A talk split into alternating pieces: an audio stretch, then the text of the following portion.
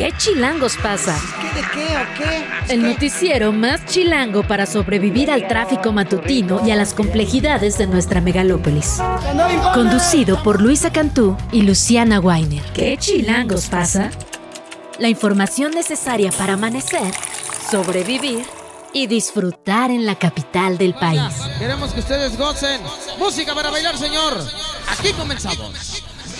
Es nuestra fuerza, un nuevo sol nos alienta. Aboriginal, aboriginal. 7 de la mañana, dos minutos. Empezamos aquí en ¿Qué Chilangos pasa? Con música guerrera de maldita vecindad, porque habrá concierto este sábado 28. Concierto de la maldita vecindad en el Velódromo Olímpico Agustín Melgar a partir de las 12 horas. Así que atención ahí, varios artistas invitados. Bienvenidos, bienvenidas aquí a ¿Qué Chilangos pasa? Una semana larga, Fernanda Guzmán, larga, la verdad, los mismos cinco días que parecieron 544. Y Siento que llevo en esta semana 15 días. Sí, ha estado muy complicado, pero también mucha información y ahí es donde los espacios informativos cobran especial relevancia. Fer, muy buen día. Muy buen día, ya es viernes, así que con toda la actitud. Y los que van a escuchar a la, a la maldita vecindad, qué envidia. Qué envidia por allá el sábado 28. Atención va a estar también, a ver, yo ya estoy muy, muy grande para esto. Gambeat, Salón Victoria, Secta Core, Los Acapulco. ¿A cuál conoces, Fer? Porque Híjole. yo ninguno. Híjole, creo que yo nada más conozco a la maldita, ¿eh? La Sonora verdad. Propaganda, los, Los, los coge- cogelones. sí. los cogelones. Ay, sí. Suena, Ay, me salió suena la tía. prometedor. Ni tan chavas ni tan chidas. Los cogelones. Santo Dios. Ni tan chavas ni tan chidas. Bueno, discúlpenos, ya le decimos que es viernes, que ha sido una semana larga. Obviamente tenemos que hablar de todo lo que está ocurriendo aquí en la capital, por supuesto, como siempre en qué chilangos pasa, pero también en el país continúa la emergencia ya en Guerrero. Y continúa la emergencia comunicacional del gobierno. Es que de verdad me sigo sorprendida con la incapacidad para llevar una comunicación efectiva en un momento donde tanto se necesita, Fer. Los única, la única información, digamos, práctica que hemos tenido ha sido en la conferencia matutina. Ni el gobierno local ni el gobierno municipal ha dado ni cifras, ni listas, ni conferencias de prensa, ni ninguna información que para este momento, para los acapulqueños, acapulqueñas, es fundamental. Para los familiares que están en la Ciudad de México, no sabes la cantidad de gente que me ha contactado pidiendo que ponga listas en mis redes sociales. Yo le digo, yo lo hago con mucho gusto, pero la verdad es que no, no creo que, que funcione. Es que si no hay una coordinación por parte de alguna autoridad, la verdad que estamos a ciegas.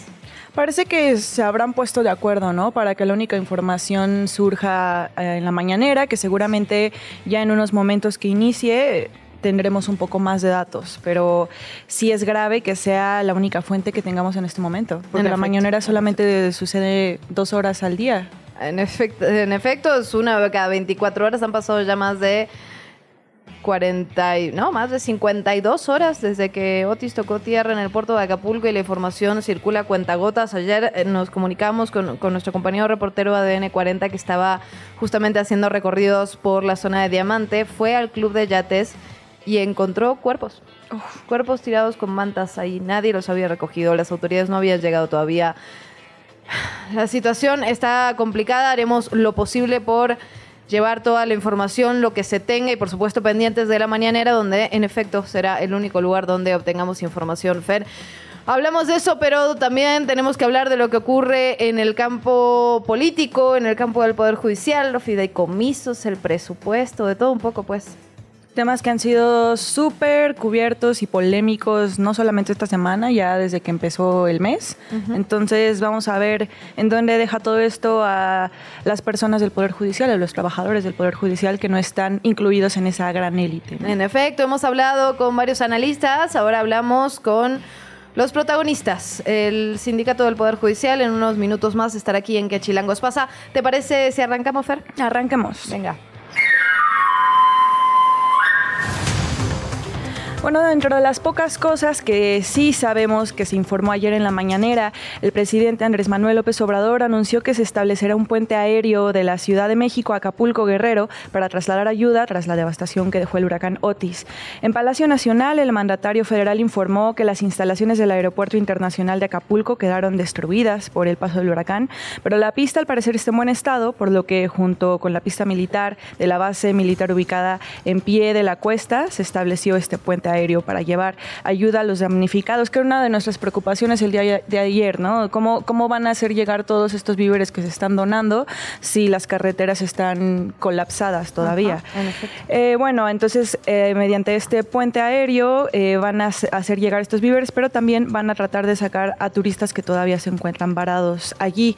El mandatario federal detalló además que para coordinar este puente, puente aéreo está el puerto de Acapulco, en el puerto de Acapulco, perdón, el general Luis Crescencio Sandoval, secretario de la Defensa Nacional, y el almirante José Rafael Ojeda Durán, titular de la Marina. Además, la Secretaría de Infraestructura, Comunicaciones y Transportes, a través de su cuenta de Twitter, eh, X señaló que la torre de control ya fue recuperada, que por cierto hay videos en redes sociales sobre cómo quedó la torre de control después del huracán y se ve completamente destruido, así que bueno, ya, ya fue recuperada y se puede realizar operaciones visuales, dado que la infraestructura tecnológica no resultó eh, dañada. En ese sentido hay que decir que se dispusieron de varios camiones ayer para que, unos 200, si, no, tengo mal entendido, para que volvieran algunos turistas hacia la Ciudad de México. Recordemos que la autopista del Sol ya fue eh, abierta, hay dos carriles nada más funcionando, hay un tráfico brutal, o sea, el, tramo, digamos, entre Chilpancingo y Acapulco se están haciendo, cuando normalmente son unos 50, 55 minutos, se están haciendo unas dos horas, tres horas. Sin embargo, ya está abierta la autopista, por lo tanto... Bueno, ahí la información. ¿Te parece si escuchamos un poco lo que dijo AMLO en su mañanera sobre esto? Adelante.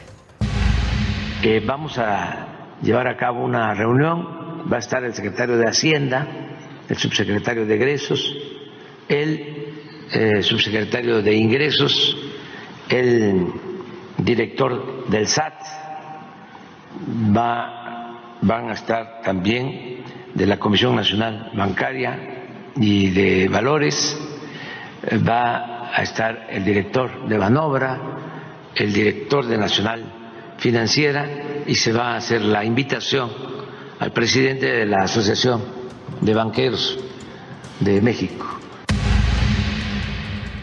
y precisamente ayer también se declaró la emergencia para Guerrero. Fue la Coordinación Nacional de Protección Civil que emitió esta declaratoria de emergencia para todo el estado. El comunicado obviamente habla de la presencia de lluvias severas, vientos fuertes al 24 de octubre de 2023.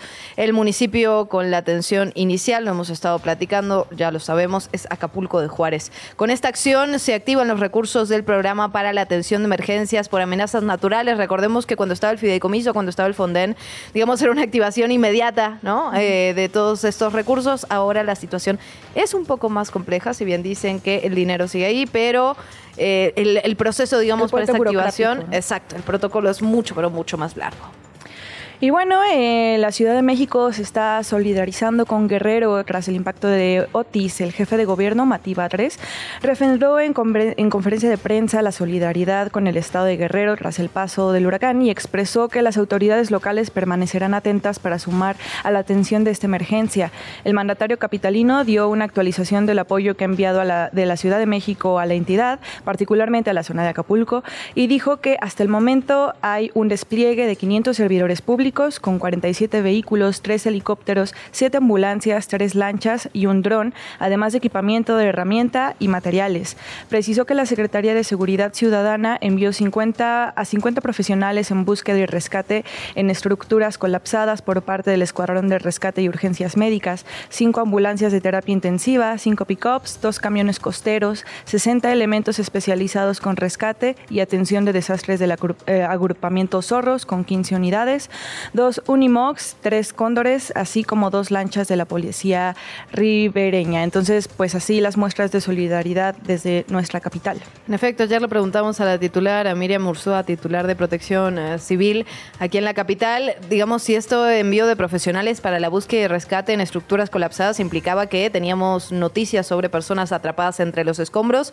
Nos decía que no había gente confirmada, pero que justamente los elementos se movilizaban para revisar que esto no fuera así. Así que estaremos pendientes al día de hoy cómo corre la información, pero además de el, personal de rescate también hay unidades de alta especialidad en la Ciudad de México y el Estado de México que se van a proporcionar a Acapulco, a Guerrero y que van a proporcionar cuidados intensivos. Van a enviar también, en caso de ser necesario, especialistas para que atiendan a pacientes afectados por el huracán Otis. Esto lo indicó el titular de la Comisión Coordinadora de institutos nacionales de salud y hospitales de alta especialidad. Hablamos de Gustavo Reyes Terán.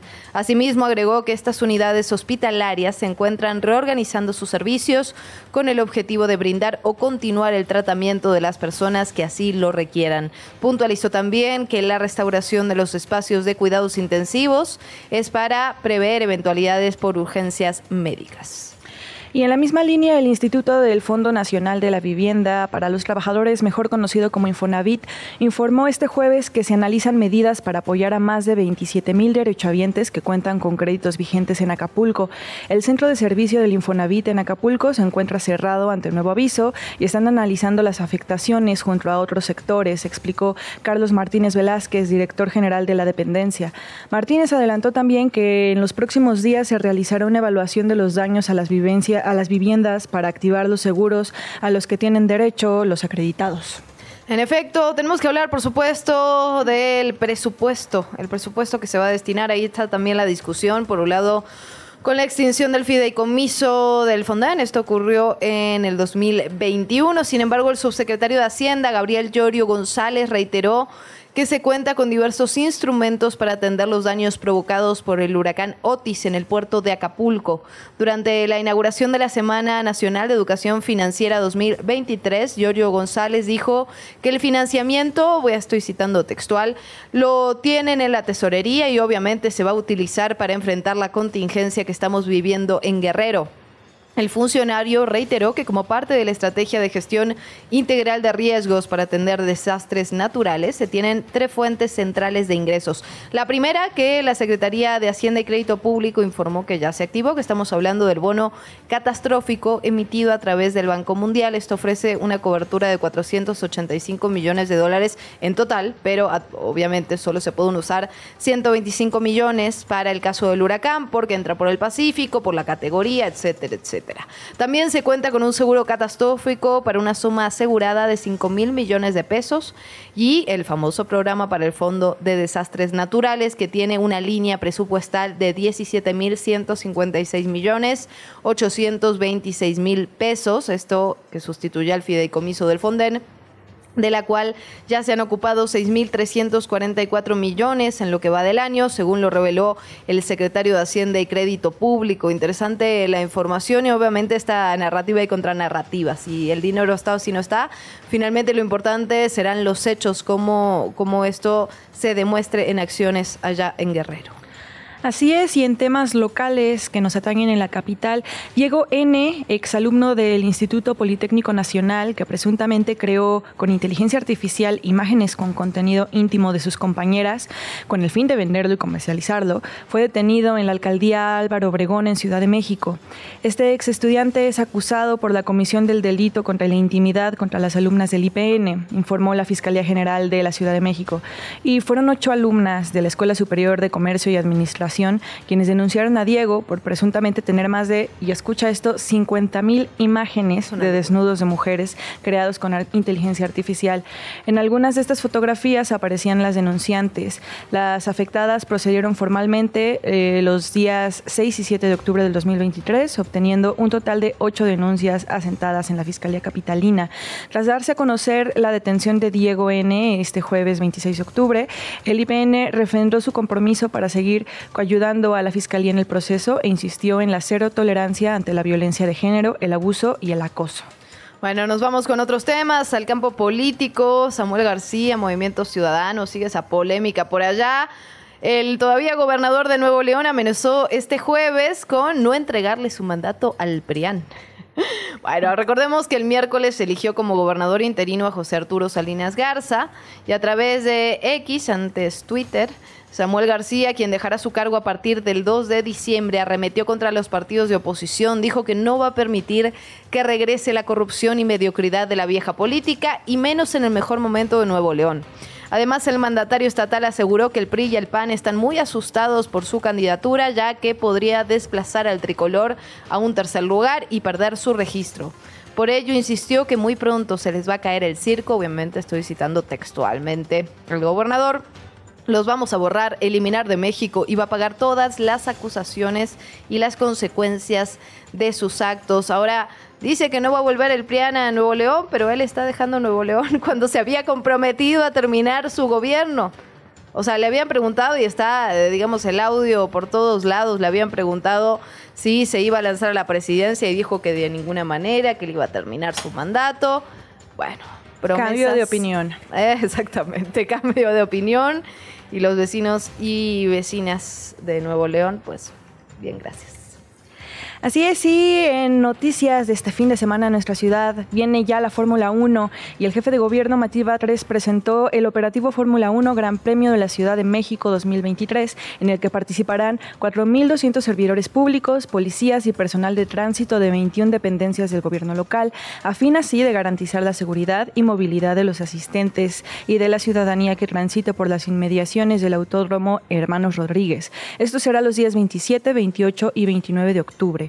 Afirmó también que este evento deportivo es de gran relevancia para la capital del país, pues espera una derrama económica mayor a los 17 mil millones de pesos, 12% más que en 2022, que beneficiará a 225 mil negocios y a más de un millón de personas de manera directa e indirecta. ¿Te parece que lo escuchemos? Adelante. A través del pabellón que tenemos aquí, que hemos inaugurado hoy, que estamos inaugurando, puede incentivarse, motivarse el interés por diversos puntos de nuestra gran Ciudad de México y quien viene pues se puede quedar. De hecho, mucha gente se queda aquí varios días. Hay quienes están los tres días aquí en la Ciudad de México. Puede quedarse y disfrutar de la Ciudad de México. La entrevista. ¿Ya estás grabando? 7 de la mañana, 18 minutos, momento de revisar lo que está ocurriendo en Guerrero. Hablamos mucho, por supuesto, de Acapulco, pero no es, no es el único lugar donde hay afectaciones, no es el único lugar donde hay damnificados. Y por eso agradecemos muchísimo a Dante Acuña, secretario de Gobierno de Ajuchitán del Progreso, que nos atienda esta mañana. Secretario, ¿cómo está? Muy buen día, gracias por tomarnos la llamada. Buenos días, buenos días. Gracias. Aquí estamos ya en Ajuchitlán del Progreso Guerrero, secretario general del ayuntamiento, Dante Bernabé Acuña.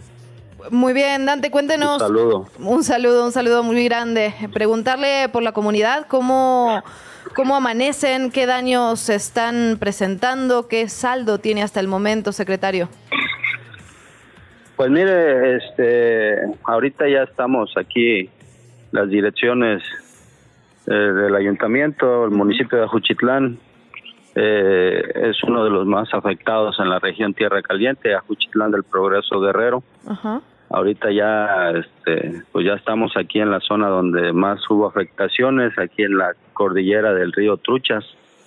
Nosotros, eh, a raíz del huracán Otis, eh, somos estamos muy afectados porque tenemos una presa aquí, una la presa Andrés Figueroa, la presa de las Garzas que comúnmente conocemos, eh, la estuvo al máximo de su capacidad y eh, por lo que nos comentan los de Conagua, eh, vertió mucho, el, eh, llegó una fuerte creciente de la parte de la sierra, nosotros estamos muy cerca ya de empezar a subir a la parte de la sierra del municipio de Ajuchitlán, San Miguel, entonces estuvo lloviendo muy fuerte y, y la presa este, eh, prácticamente se desbordó, su eh, cauce estuvo muy fuerte. Entonces el río Truchas es el que baja de ahí, es el que atraviesa prácticamente al municipio, eh, se une con el río Balsas y ese es el que se salió de su cauce normal y se metió a las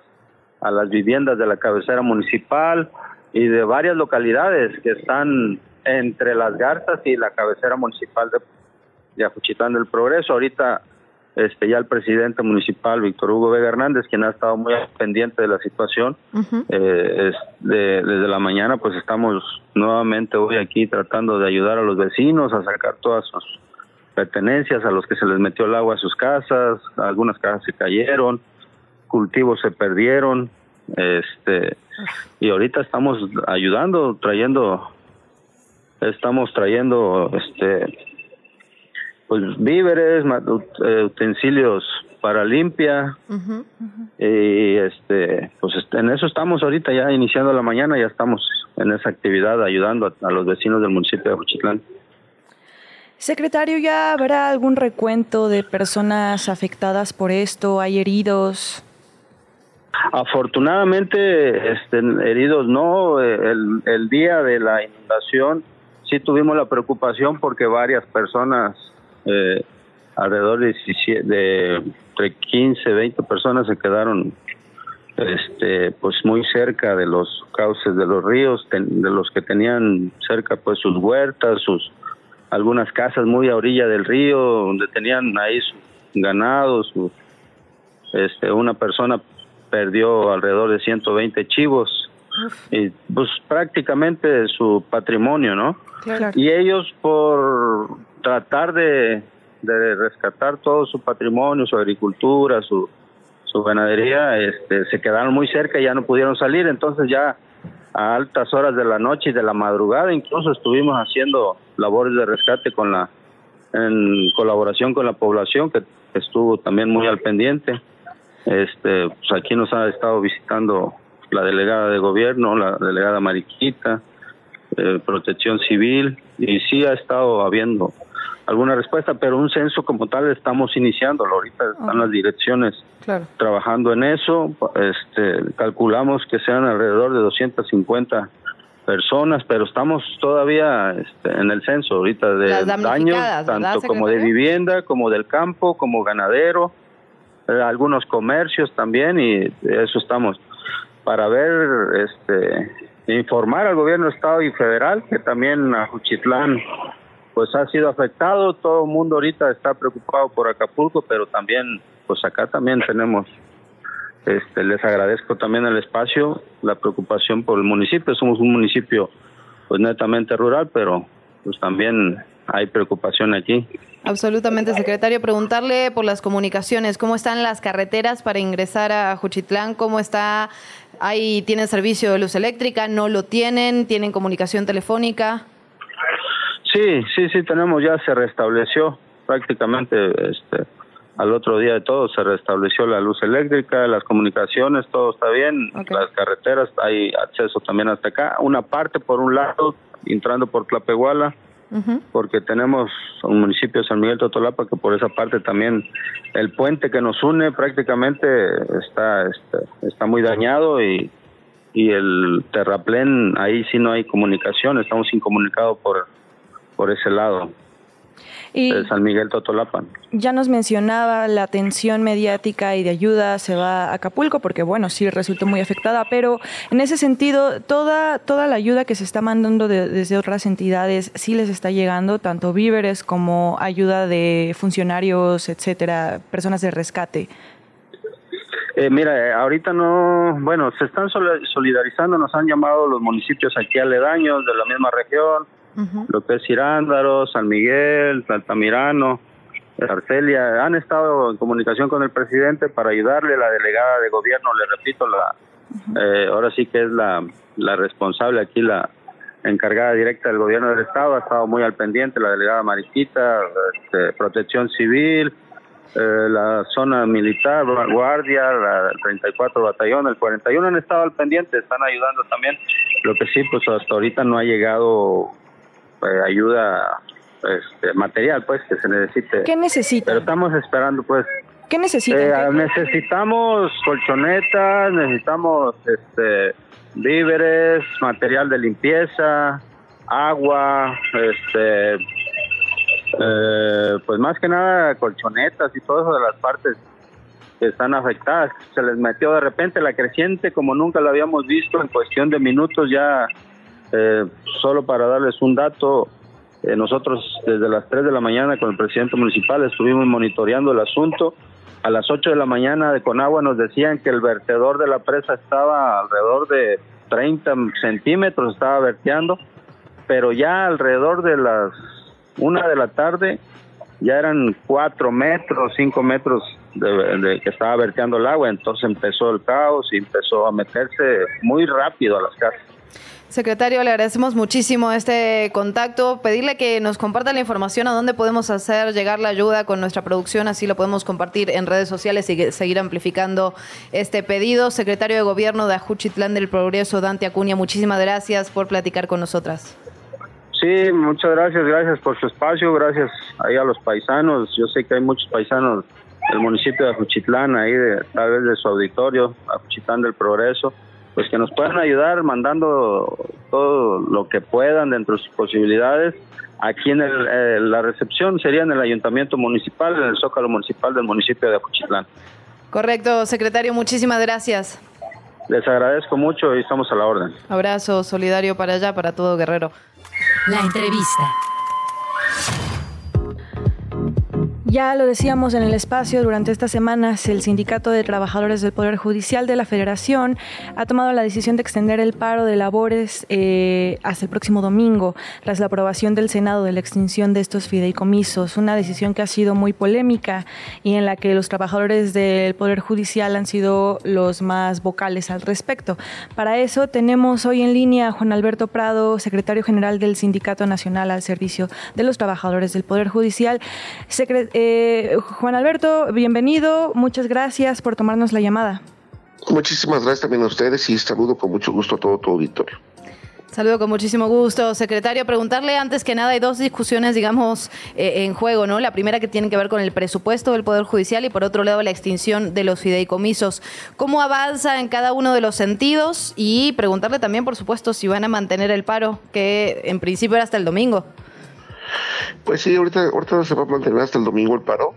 Y ahorita las acciones que vamos a emprender, obviamente contra los fideicomisos, nada más estamos esperando que se publique en el diario oficial de la Federación la, la, determinación para que nosotros podamos este, promover el juicio de amparo, que es lo, que, único que podemos hacer. Y ya posteriormente este, espero que los legisladores de la oposición pues este, promuevan la inconstitucionalidad en, sobre el mismo tema y sobre el presupuesto, pues estamos esperando que, que, obviamente no se tome la misma determinación de querer recortar el poder judicial, porque será, este, de verdad, será una cuestión que es de, es de preocuparse para todos, porque obviamente regresaríamos al presupuesto más o menos del 2015, en donde no había creación, donde no había, se había creado varios órganos judiciales, entonces está en riesgo la desaparición de órganos, la desaparición de personal que se quede sin empleo y la verdad es que sí preocupa mucho. ¿Por qué esto más allá de los trabajadores del Poder Judicial eh, nos puede afectar a todos? Bueno, a todos los ciudadanos en particular, porque esto se está viendo realmente como un ataque directo a uno de los poderes. Entonces, no se está respetando la autonomía e independencia del Poder Judicial. Y, obviamente, eh, eh, ¿por qué daña a los ciudadanos? Porque pues no se va a poder dar el mismo servicio en primer lugar a los trabajadores, a los, a los ciudadanos, por, por ser este, cada vez eh, menos órganos. Sí, entonces, ¿quién, quién pues, minimizan la forma de, de, trabajo del Poder Judicial? Pero realmente, cuando una persona este, quiere ser, este, mm, digamos, privada de su libertad, ¿dónde se resuelven los asuntos urgentes? En el Poder Judicial de la Federación. Cuando, cuando una persona requiere medicamentos o atención médica, tienen que acudir al Poder Judicial y nosotros en 24 horas resolvemos la, determinación. Secretario, hay una discusión, digamos, pública respecto a qué son realmente estos 13 fideicomisos. Si, en efecto, este, de eliminarlos tendría algún impacto en los trabajadores del Poder Judicial o, por otro lado, en la, narrativa oficial que nos dice que tiene que ver con privilegios con ministros y ministras. ¿Qué han detectado ustedes? Es decir, ¿qué se eliminaría particularmente, concretamente, si se eliminan estos, bueno, si se concreta la eliminación de estos 13 fideicomisos? Sí, muchas gracias por esa pregunta, porque efectivamente no saben la mayoría de ciudadanos qué son los privilegios, ¿no? cuáles son los privilegios que supuestamente se están manejando. Nosotros estamos de acuerdo que si hay privilegios, si en algunos de esos fideicomisos hay privilegios para los para los ministros y jueces y magistrados, no tenemos ningún problema que se eliminen, pero los que sí queremos que no sean eliminados son los que perjudican directamente a la base trabajadora. ¿Y cuáles son esos? Son ahorros realmente de los trabajadores que, que realizamos para nuestro retiro. Es decir, eh, la institución es una institución totalmente diferente a, cualquier otras instituciones, donde cuando los trabajadores son despedidos de, cualquier motivo, ya sea por una manera injusta o simplemente el trabajador renuncia o, es dado de baja del Poder Judicial, tiene ese ahorro para poder apoyarse. Y es para eso que se ocupa, porque a diferencia de las demás instituciones, no, no tenemos nosotros una indemnización que nos pague en cambio nosotros tenemos esos fideicomisos que los ocupamos como ahorro y obviamente cuando nos vemos sin trabajo es cuando solamente podemos retirarlo, no lo podemos retirar antes, tiene que ser con la baja directa del trabajo, del trabajador. Cuando se refiere a estos ahorros, ¿se refiere a que salen de su nómina o, o es un fondo que está ya ahí? Directamente sale del bolsillo del trabajador, o sea, de su quincena, ya, ya se determinó cuánto es que quiere que se le descuente de su, de su nómina y nosotros es como lo ahorramos. Es por eso que nos pega directamente a los trabajadores porque es un ahorro que, que hacíamos este, cada quincena. Cada quincena aportábamos un, determinado este, dinero, obviamente por categorías. Perdón, eh, digamos el secretario podía aportar hasta dos mil pesos Sí, hasta, o sea, puede aportar menos. O sea, estos, estos fondos, digamos, son para los trabajadores de base, no estamos hablando de los jueces, no estamos hablando de los ministros. Esos magistrados no, son trabajadores sindicalizados. Ajá. Sí, debemos recordar que solamente los trabajadores, hay dos categorías en el Poder Judicial, los trabajadores de, de, base y los trabajadores de confianza. En este caso, los trabajadores de confianza en su mayoría pues son nada más jueces y magistrados, que también hubo con la reforma, que también se permitió y, y, dada esa reforma no protestamos y, y también pegó a los trabajadores. ¿Por qué? Porque algunos trabajadores que eran sindicalizados les cambiaron la categoría a de confianza. Entonces, si te das cuenta, todo esto ya lo venían preparando tanto Saldívar como el presidente de la República. ¿sí? Porque Saldívar fue el que inició esa reforma y que obviamente nosotros como representación movimos eh, varios juicios de amparo porque no estábamos de acuerdo con esa reforma. Secretario, preguntarle también, ay, perdón, quería preguntarle sobre, directamente ya sobre el paro, cómo está afectando a la población, qué cosas se hacen y qué cosas no, qué asuntos se atienden, si son urgentes, de todas formas, nos podemos acercar al Poder Judicial o cómo se está manejando el paro de labores. Claro que sí, si, si alguno tiene algún reclamo de justicia que sea urgente, como por ejemplo así, eh, digo, de los más palpables, ¿no? Sí. Del alcoholímetro eso es una cuestión administrativa. Se sigue trabajando las guardias.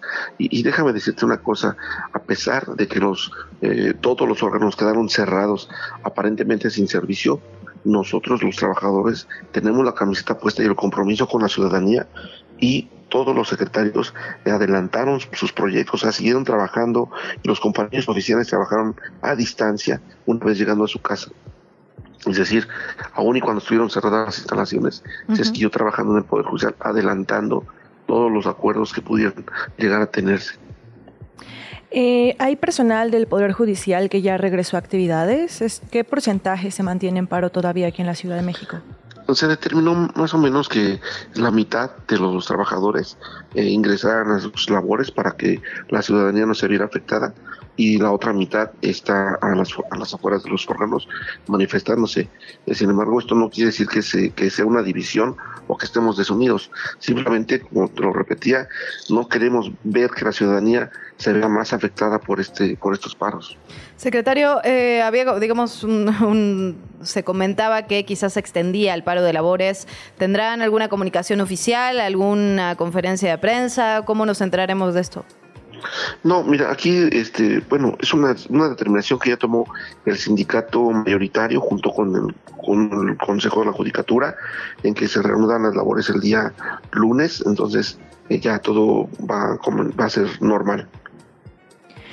Y eh, el presidente López Obrador en alguna de sus recientes mañaneras dijo que él daba su palabra de que los trabajadores del Poder Judicial no se iban a ver afectados. No sé si en ese contexto ya ha habido un acercamiento con ustedes de parte de su gobierno, de parte de personas de Morena. ¿Han escuchado sus preocupaciones? No las han escuchado y cabe, destacar que este sindicato ha mandado varios este, oficios a presidencia para generar precisamente una audiencia y seamos escuchados. Obviamente confiamos en la palabra del presidente de que va a no a tocar los salarios de los trabajadores. Estamos confiados todavía en ello. Pues muy bien, secretario, agradecerle estos minutos, esta plática esta mañana con nosotras. Estaremos al pendiente, por supuesto, de un tema que nos atañe a todos y a todas relacionado con el Poder Judicial, los fideicomisos, el presupuesto que se está discutiendo. Estaremos pendientes, Juan Alberto Prado, secretario general del Sindicato Nacional. Muchísimas gracias. Muchísimas gracias a usted, muy buen día. Buen día. La mañanera. Quieren prohibirla, imagínense. En la conferencia matutina de este viernes, el presidente Andrés Manuel López Obrador se enlazó vía telefónica con el secretario general de la Defensa Nacional, Luis Crescencio Sandoval, quien mantiene la cifra de 27 personas fallecidas y 4 desaparecidas. Es decir, a 24 horas de este primer balance no ha habido una actualización de estos datos, aunque ya se sabe y es público que hay más personas fallecidas e incluso en las calles todavía. No han tomado la palabra el presidente, pero en este momento sigue la Secretaría de la Defensa Nacional más informes sobre las acciones implementadas que ya les iremos informando a lo largo del programa. En efecto, también se habló de una reunión ayer a las 10 de la mañana con todo el equipo de trabajo del gobierno federal. Dijo que a las 6 de la mañana de hoy salió un vuelo con personal de la Marina que trabaja ahí en el Aeropuerto Internacional de la Ciudad de México para apoyar en los servicios de revisión de maletas. Lo mismo un equipo de seguridad, porque obviamente cuando hablamos de este puente aéreo que se abrió en Acapulco, todas las máquinas están dañadas, sobre todo esas que dan seguridad, digamos, en, un vuelo. Informó también que a las 7 de la mañana salió un vuelo de Aeroméxico, a las 8 salió otro de Volaris y a las 8.40 un tercero de Viva Aerobús. A partir de esto empezarán a analizar cómo se comporta el tema y así poder incrementar el número de vuelos en la zona. Esto es información de última hora, directamente desde la conferencia matutina del presidente López Obrador. Obviamente el tema central del día de hoy tiene que ver con Guerrero, con lo que está ocurriendo allá. No hemos visto a escuchar, no hemos vuelto, perdón, a escuchar a la gobernadora Evelyn Salgado a la presidenta municipal, al menos yo no la he visto ni en una sola entrevista, ni en una sola conferencia de prensa, ni en un solo enlace desde ningún lado. Decimos esto, probablemente responde que hay un acuerdo previo de que tal vez la mañanera va a ser el medio oficial por el que se den a conocer estos datos. En por efecto, ahora, ¿no? En efecto, sin embargo, las cifras siguen estancadas. Digamos, eso sería una buena noticia si realmente está reflejando la, la realidad. 27 personas muertas, cuatro personas desaparecidas. Así las cosas desde la conferencia matutina, que recién empieza, por cierto. Por lo tanto, seguramente tendremos más información a lo largo de esta mañana. Nos vamos con otros temas. ¿Qué chilangos pasa? En los medios y en las redes sociales. Bueno, el día de ayer se publicó una interesante investigación, se titula Cursolandia, los inusuales contratos en el Centro de Capacitación del Senado. Les cuento de qué trata. En los últimos cuatro años, el Centro de Capacitación y Formación ha comprometido parte de su presupuesto en contratos que favorecieron a empresas recién creadas o empresas fantasmas que no contaban con la experiencia necesaria, tenían objetos sociales distintos a los cursos dictados o no presentaron las mejores ofertas económicas y también, bueno, como les decía, eh, están eh, relacionados con sociedades fantasma. Estos cursos del Senado eh, tienen allí, eh, eh, los funcionarios tienen, pueden tener acceso a, a estas capacitaciones, a estos cursos. el problema es que son de dudosa procedencia y se está utilizando dinero público Claro. para esto, ¿no? Y no es poquito. Si quiere, si quiere saber más detalles al respecto, uno, por ejemplo, tuvo un costo de 10 millones 400 mil pesos. O sea, no es poquito el dinero de lo que estamos hablando, así que hay que poner atención a esto. Esta, esta investigación la firma Mayumi Suzuki, Gerardo Farrell, Diego Guerrero y Sergio Rincón y lo puede encontrar en la página de conectas.org. Le repito, Cursolandia, los inusuales contratos en el Centro de Capacitación del Senado. Muy interesantes siempre las investigaciones de este equipo. Sí, Conectas, una- un, un gran equipo, la verdad, que, que publica sin lugar a dudas, investigaciones fundamentales para el país. Nos vamos con otras cosas, por supuesto, tenemos que hablar de, seguimos hablando de lo que ocurre en Guerrero. Por un lado, contarles que el periódico El Sur de Guerrero, como un servicio a los lectores, anunció que va a dejar abierto el acceso a su portal de noticias. Recordemos que El Sur es este periódico local con más prestigio en la cobertura del Estado. Sus instalaciones para imprimir la edición resultaron severamente dañadas en Acapulco, pero tienen toda su cobertura en la edición digital que la están dejando abierta para que la gente pueda estar informada a pesar de todo el desastre. Y después poco a poco vamos conociendo, digamos, los diferentes ángulos de la catástrofe. Ayer me llamaba la atención una publicación que compartía Hilda Telles, que es activista, también colaboradora de la Comisión Nacional de los Derechos Humanos. Compartía esta publicación de Tras las Rejas, la asociación civil que trabaja con personas privadas de su libertad. Y dice, el huracán Otis afectó a 1.563 personas, hombres, mujeres y niños, que están en el penal de Acapulco, en las cruces. Están pidiendo donaciones particularmente para esa población y me parece interesante, Fer, porque ya lo decíamos, en principio hablábamos únicamente de los hoteles, de los grandes edificios, estas imágenes primeras que se dieron a conocer a partir de la tragedia. Ya estamos empezando a obtener imágenes de otro tipo de lugares, de Coyuca de Benítez, recién hablábamos con el secretario de Ayutla, justamente allá en Guerrero, porque evidentemente la costera y menos diamantes no es el único lugar que ha resultado afectado. Y también hay que pensar en esto, en los penales, en los centros de reinserción, el de Acapulco, el de las Cruces, hay 1.563 personas. E imagínense, si ya es una situación particularmente vulnerable, ahora puede estar todo mucho más complicado. Y por eso están juntando donaciones para estas personas particularmente, lo de siempre, ya lo sabemos, salud y bienestar, alcohol, gas, yodo, guantes desechables, suministros médicos esenciales, papel sanitario, pañales, toallas femeninas, productos de higiene bastantes alimentos esenciales que se necesitan, enlatados, no perecederos cubetas, escobas, botes de plástico, otros elementos justamente cuando hablamos de higiene y se está recolectando de 10 de la mañana a 4 de la tarde en Santa Fe, en el Pedregal, en la Condesa y en Coyoacán. En Santa Fe los encuentra en el local Hunter Douglas, en el centro comercial Patio Santa Fe. En Pedregal también, en el mismo local, Hunter Douglas, Plaza Gran Pedregal, en Avenida de la Fuentes 556. En Michoacán 69, en la colonia Condesa. Y por último, en Madrid 74, en la colonia del Carmen, en la alcaldía Coyoacán.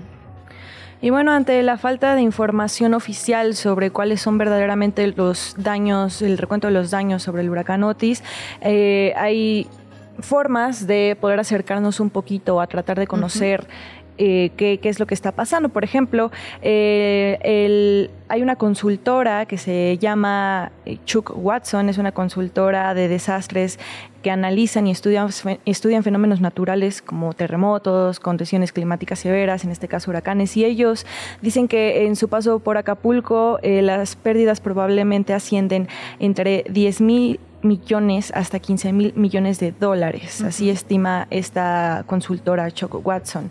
El experto advirtió que habrá pérdidas adicionales porque la temporada alta del turismo en la región es de diciembre a marzo.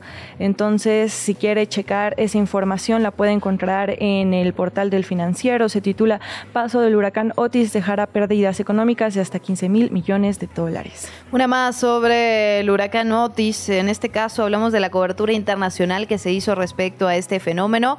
Y recomendamos, recomendamos especialmente el episodio de hoy de The Daily, de este podcast diario de New York Times.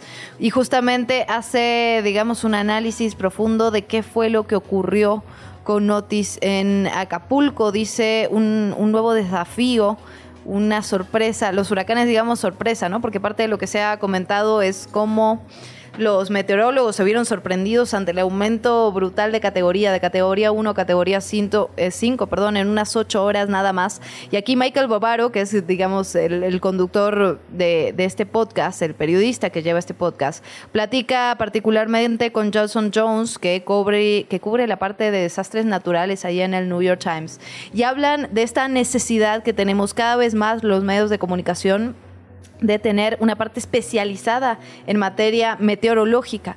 Es decir, no, no, solo, no, no solo alcanza, digamos, con repetir la información que da el Sistema Meteorológico Nacional o los grandes sistemas del país, sino que necesitamos estar capacitados en esa materia porque cada vez más son los fenómenos que nos desafían en ese sentido y que causan las catástrofes naturales más brutales de nuestra década. Entonces, la verdad, muy recomendado este podcast, The Daily de The New York Times. Excelente. Nos vamos también, por último, a hablar de lo que ocurre en materia política. Hoy Marta Tagle a las 6 de la mañana con 13 minutos publicaba la convocatoria ya de Movimiento Ciudadano para la selección y elección de candidaturas a la presidencia, a las diputaciones federales y al Senado. Esto, por supuesto, de Movimiento Ciudadano. Dicen que están siguiendo las leyes, que están siguiendo los tiempos electorales, así que ya está publicada esta candidatura. Veremos qué va a hacer porque está...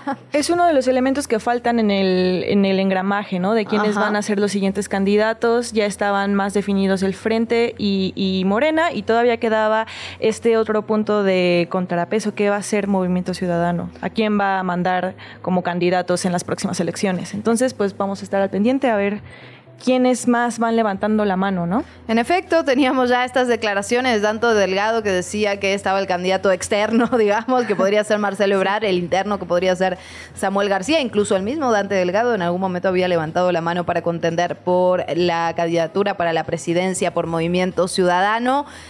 Y se ha escuchado y lo hemos escuchado también en estos micrófonos, digamos, de esta tensión al interior del movimiento ciudadano. Por un lado, el gobernador de Jalisco, que en algún momento dijo que deberían sumarse a la alianza. Por otro lado, empiezan las tensiones por la candidatura, porque lo que han sido muy claros algunos actores dentro del movimiento es que no aceptarían o no estarían contentos con un candidato o candidata que podría venir de forma externa, ¿no? Particularmente estaban hablando, por supuesto, de Marcelo Ebrar. Habrá que ver qué pasa en las siguientes semanas, como ya decías, Fer. Mientras tanto, muy, muy calladito Marcelo, ¿no? No sabemos No ha dicho nada, tampoco se ha resuelto desde Morena qué es lo que van a hacer con su con su queja. Así que bueno, estaremos al pendiente. Se unirán al Frente Movimiento Ciudadano, buscarán un candidato. Marcelo Ebrard será su siguiente candidato. Supongo que lo descubriremos las próximas semanas. Te invitamos a seguir la conversación en redes sociales. Nos encuentras en TikTok, Instagram y Facebook como arroba que chilangos pasa. Y en Twitter desde la cuenta de Chilango, arroba chilango.com.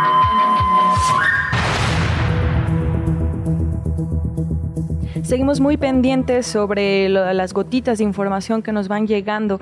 En este momento en la mañanera el presidente López Obrador indicó que hoy mismo inician ya los censos por parte de la Secretaría de Bienestar con la visita casa por casa para entregar de manera directa los apoyos sin intermediarios. Destacó también que ya existen 10.000 paquetes de electrodomésticos para entregar a la población y que también se brindará apoyo para las construcciones. Por su parte, el secretario general de la Defensa Nacional, Luis Crescencio Sandoval, estuvo allí presente y informó que ya están listos para operar dos puentes aéreos, uno de ellos en el aeropuerto de Acapulco para trasladar a las personas que así lo requieran, tanto turistas y población local, y otro más en la base militar número 7 en pie de la cuesta, donde se va a concentrar todas estas despensas, agua y ayuda en general a la población. En este punto de los viajes eh, de retorno también se va a evacuar a las personas que así lo requieran, como ya decíamos, de regreso aquí a la Ciudad de México. Se destacó que hasta el momento se han distribuido ya 7.500 despensas en diferentes colonias. Así está información hasta el momento en la mañanera. En efecto, también el presidente López Obrador le habló casi que directamente al sector turístico allá en Acapulco, en Guerrero, e informó que hoy por la tarde, a las 5 de la tarde particularmente, va a haber una reunión. Ahí estará, por ejemplo, el secretario de Hacienda, el subsecretario de Ingresos, el director del SAT, el presidente de la Comisión Bancaria y de Valores se van a reunir hoy a las, a las 5 de la tarde justamente también con integrantes del sector privado para hacer una propuesta de apoyo al sector turístico de Acapulco, una revisión de qué empresas turísticas cuentan o no cuentan con seguro y hablar justamente con las aseguradoras para que no se demoren en los trámites, para que se actúe de forma pronta y expedita. Dijo textualmente, los que no tienen seguro vamos a buscar la forma en que puedan ser beneficiados con créditos baratos, tanto de bancos comerciales como de la banca de desarrollo.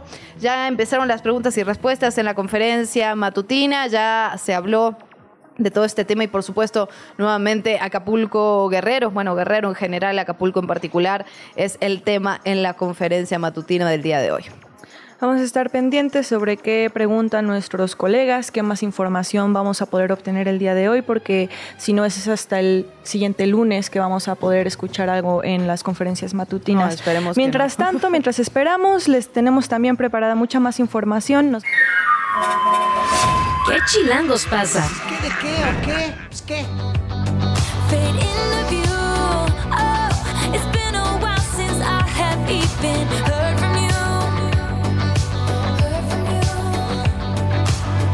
7 de la mañana, 57 minutos. Volvemos aquí en ¿Qué Chilangos pasa? Estamos escuchando Style de Taylor Swift del álbum 1989 que fue relanzado. Siento, Fer, que este es ahora sí que tu tema. Hola, Tok Tok, ¿tiene un minuto para hablar de Taylor Swift? Así es, porque la verdad hoy es un día feriado para todos nosotros los fans de esta cantante. ¿Un día feriado? Ya que es día feriado, es día importante en el A ver, calendario. a ver, wow. Y es que mira, se sabe, se sabe que los artistas grandes, famosos que conocemos, en realidad tú los ves como tan grandes e intocables, pero la gran mayoría no son dueños de su música y tienen contratos bastante... eh, malos con las disqueras, ¿no? Bastante abusivos con- con- de parte de ellas con estos creativos. Entonces, ¿qué pasa? Taylor Swift era jovencita cuando firmó un contrato con Machine Records, la Ajá. disquera que la lanzó al estrellato, pero este, eh, esa disquera se vendió a una persona que se llama Scooter Brown. Scooter Brown es una persona que ha sido vocalmente abusivo, eh, bully y eh, sí, pues violento contra Taylor Swift en redes sociales, etcétera. Así que la, la posibilidad de que su música beneficiara a este chico, pues era algo bastante polémico y, Y ya no quería incómodo. estar ahí además, ¿no? Ya no, quería estar en ahí. esa disquera, la verdad. Entonces, ¿qué pasa? Había un hueco legal en los contratos. Y eh, el hueco en esta ocasión era que después de 10 años de publicado un disco, ella podía regrabar su música para volver a lanzarla. Claro que es una posibilidad que pues casi nadie nunca toma, entonces a nadie le había puesto atención. El problema es que Taylor, queriendo utilizar su música para sus documentales o etcétera, eh, pedía permiso a Scooter Brown y ellos se lo denegaban y le decían, puedes hacerlo solamente si te comprometes a que nunca vas a regrabar tu discografía. ¿Por qué? Pues porque claramente les iba a quitar el, el dinero y las ganancias de una carrera muy longeva y muy exitosa de música, ¿no? Y esto es importante de entender, digamos, la mezcla final de la música pertenecía a esta primera disquera, sin embargo, obviamente las letras, digamos, lo particular pertenecía ya a Taylor, pero la mezcla final era de la disquera y cada vez que se vendía, cada vez que se escuchaba en las En un comercial, en una ajá, película, el dinero iba a la disquera. Entonces esto no es importante solo para Taylor y, y los les Swifties, sino que para la industria de la música en general, porque puso sobre la mesa el tema de, bueno, la verdad, los contratos con las personas creativas son muy, muy, muy dispares y habría que negociarse mejores condiciones para estas personas que no solamente son los grandes artistas, sino también los pequeños que vienen. A ver, lo importante ahí es que Taylor decide regrabar esa música y entonces le hace pequeños ajustes en la música y eso hace que ya el dinero le caiga a ella. Entonces, Así que hoy se regraba 1989, Taylor's Version, escúchelo ya en todas las plataformas.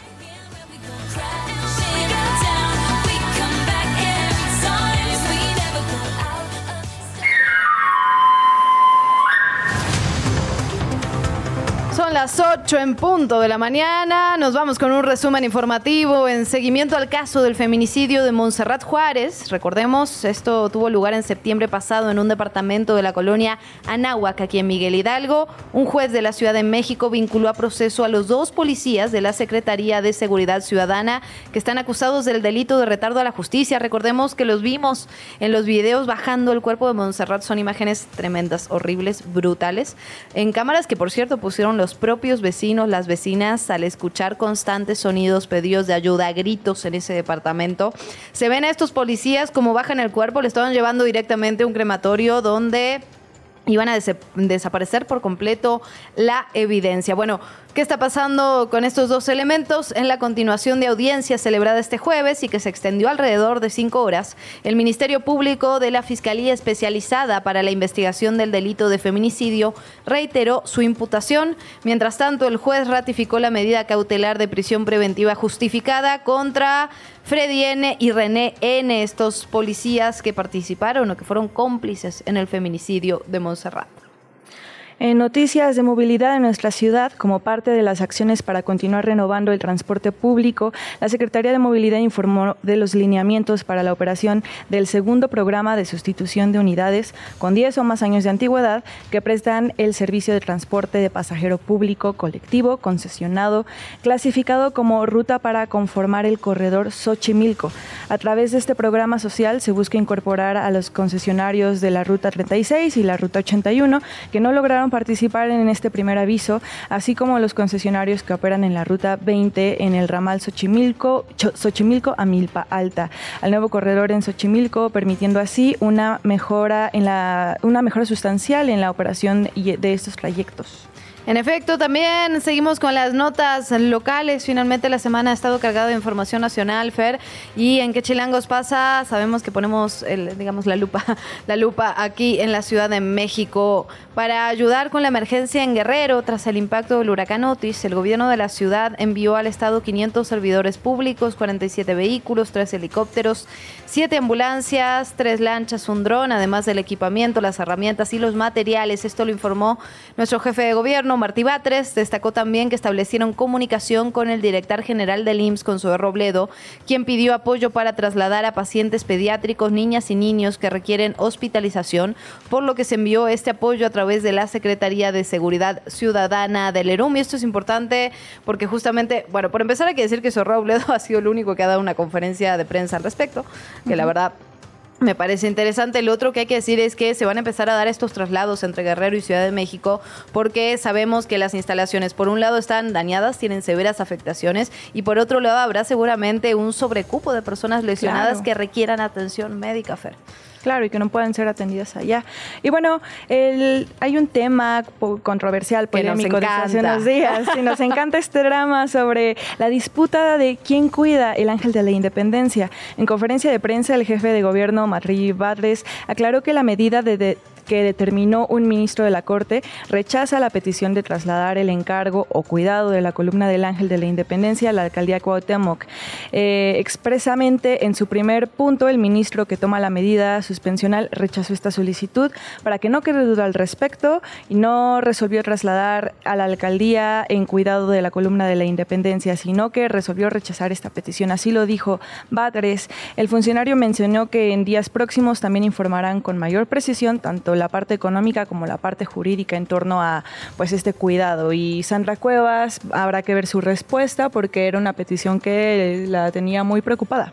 No, seguimos en esa discusión estéril, la verdad, con tantos temas realmente importantes que hay que eh, hablar sobre la Ciudad de México. Bueno, en otras cosas, el alumbrado especial por el Día de Muertos ya se está preparando la ciudad, ya Chilangolandia se está vistiendo para este evento. ¿Dónde va a estar alumbrado particularmente? Aquí le tenemos la información. Recordemos que es un homenaje a José Guadalupe Posadas y se va a poder ver, obviamente, en los edificios de gobierno de la Ciudad de México, ahí en el Zócalo, en la calle 20 de noviembre. Ahí el secretario de Obras de la capital, Jesús Esteba, dijo que van a utilizar materiales reciclados de alumbrado este 16 de septiembre y serán 5.000 metros de manguera, escarche y cable. Y ya comentábamos ayer la lamentable muerte de Viviana Gutiérrez. Ella era la jefa de enfermera eh, del Hospital Español. ¿Qué sabemos de ella hasta ahorita? Bueno, su cuerpo sin vida fue hallado en las instalaciones del Hospital Español ubicado en la alcaldía Miguel Hidalgo apenas el martes 25 de octubre. Y la Fiscalía General de Justicia de la Ciudad de México ya está analizando el caso. Eh, Viviana Gutiérrez Palomares fue coordinadora de quirófanos del hospital de acuerdo con un comunicado emitido por la institución de salud. Hasta ese momento, la Fiscalía de la Ciudad de México no ha publicado más comunicados o información al respecto de cómo van las indagatorias. Pero hay que hablar un poquito más de quién, quién era ella en vida. Ella egresó de la Escuela de Enfermería de la Universidad Panamericana, donde estudió la licenciatura de Enfermería y Obstetricia, y también fue profesora en la institución educativa por varios años, de acuerdo con la UP. Había hecho también varios estudios más relacionados a enfermería quirúrgica, neuroquirúrgica y comunicación institucional dentro de la UP, como en otros institutos médicos. También se desempeñaba como coordinadora operativa de áreas quirúrgicas en el Hospital Español, de donde fue encontrada, además de ser coordinadora del programa de cirugía robótica. Y bueno, otro de estos temas en los que no, no tenemos mucha información es una muerte extraña. Sí, sí, sí. Es una muerte en condiciones que no son comunes. Entonces, también por ahí se decía que las investigaciones podrían girar en torno a un posible feminicidio. Todavía no lo sabemos, no sabemos cómo lo van a tipificar, pero ella fue Viviana Gutiérrez y mientras más sepamos, más le vamos a informar. En efecto, sí, sí, mu- muchas, digamos, muchas dudas respecto a este caso. Estaba eh, en un lugar que no era el habitual, ¿no? Donde ella trabajaba. Es, una muerte muy, muy rara, se está investigando y aquí le vamos a dar seguimiento, por supuesto. Nos vamos con otras cosas, nos vamos hasta Xochimilco, porque el secretario de Turismo, Miguel Torruco Márquez, entregó al jefe de gobierno capitalino, Martí, a Martí Batres, y al alcalde, a José Carlos Acosta Ruiz, el nombramiento como barrio mágico a Xochimilco. ¡Ey! Ya tenemos barrio felicidades! Eso sí, un aplausito, dicen así, oigan. Se firmó el convenio de colaboración entre Sectur, el gobierno de la capital, la alcaldía Xochimilco, junto con la Asociación Civil Corazón Urbano y COMEX, para que este nuevo barrio mágico se pinte de colores en el primer trimestre del 2024. Esta labor que contribuirá a incrementar el flujo turístico y la derrama económica en beneficio de la población local. Mientras tanto, todavía hay movimiento de las presidenciables, por ejemplo, la coordinadora nacional de los comités de defensa de la Cuarta Transformación, Claudia Sheinbaum, hizo un llamado a su equipo para solidarizarse con las personas afectadas en Acapulco. A través de su cuenta de, Twitter, eh, bueno, X, antes Twitter, compartió fotografías del momento en que suben a un camión alimentos y herramientas para enviar al centro de acopio de la Marina. Hay que recordar que la exmandataria capitalina suspendió sus reuniones con la militancia en solidaridad con la situación que se vive en Guerrero y pausó, pues digamos, toda sus, su, su gira de, de eventos que tenía hasta el momento. Por otra parte, la representante del Frente Amplio por México, Xochil Gálvez, hizo también un llamado a defender la democracia en México de personas que pretenden perpetuarse en el poder y acabar con las instituciones, pues aseguró que se encuentra amenazada. Durante su participación en el foro América Libre, Unidos por la Democracia, recordó los ataques que ha sufrido el Poder Judicial y afirmó que no existe esa división de poderes, si no existe esa división de poderes, perdón, no existe la democracia. Desde la redacción, chilango.com. Estamos eh, esperando a escuchar qué hay este fin de semana. Es un fin de semana muy esperado y más para las personas que nos encanta el Día de Muertos y que nos encanta toda esta eh, eh, atmósfera spooky, terrorífica, ¿no? Entonces, Edgar Segura, bienvenido a este espacio. Cuéntanos, ¿qué hay este fin de semana? Hola, buenos días, Fer, buenos días, eh, este, eh, Luciana. Sí, pues ahora les traemos eh, eh, la agenda cultural y recreativa del fin de semana exclusivamente con actividades de Día de Muertos y actividades que se pueden realizar todas de manera gratuita. Eh, como ya saben, pues cada año en el Zócalo de la Ciudad de México se realiza la mega ofrenda de Día de Muertos, que en este año va a estar dedicada a Pancho Villa. Esta se va a inaugurar el domingo 29 de octubre, pero ya desde hoy podemos disfrutar del el Festival de Ofrendas y Arreglos Flora- Florales del Centro de la Ciudad de México, que se inaugura a la una de la tarde. Eh, va a tener más de 100 ofrendas realizadas por familias de aquí de la Ciudad de México, eh, comercios, hoteles, eh, también arreglos florales de flor de cempasúchil y una, una pasarela de, de catrinas vestidas de novia justamente de, de la calle de las novias de aquí del centro.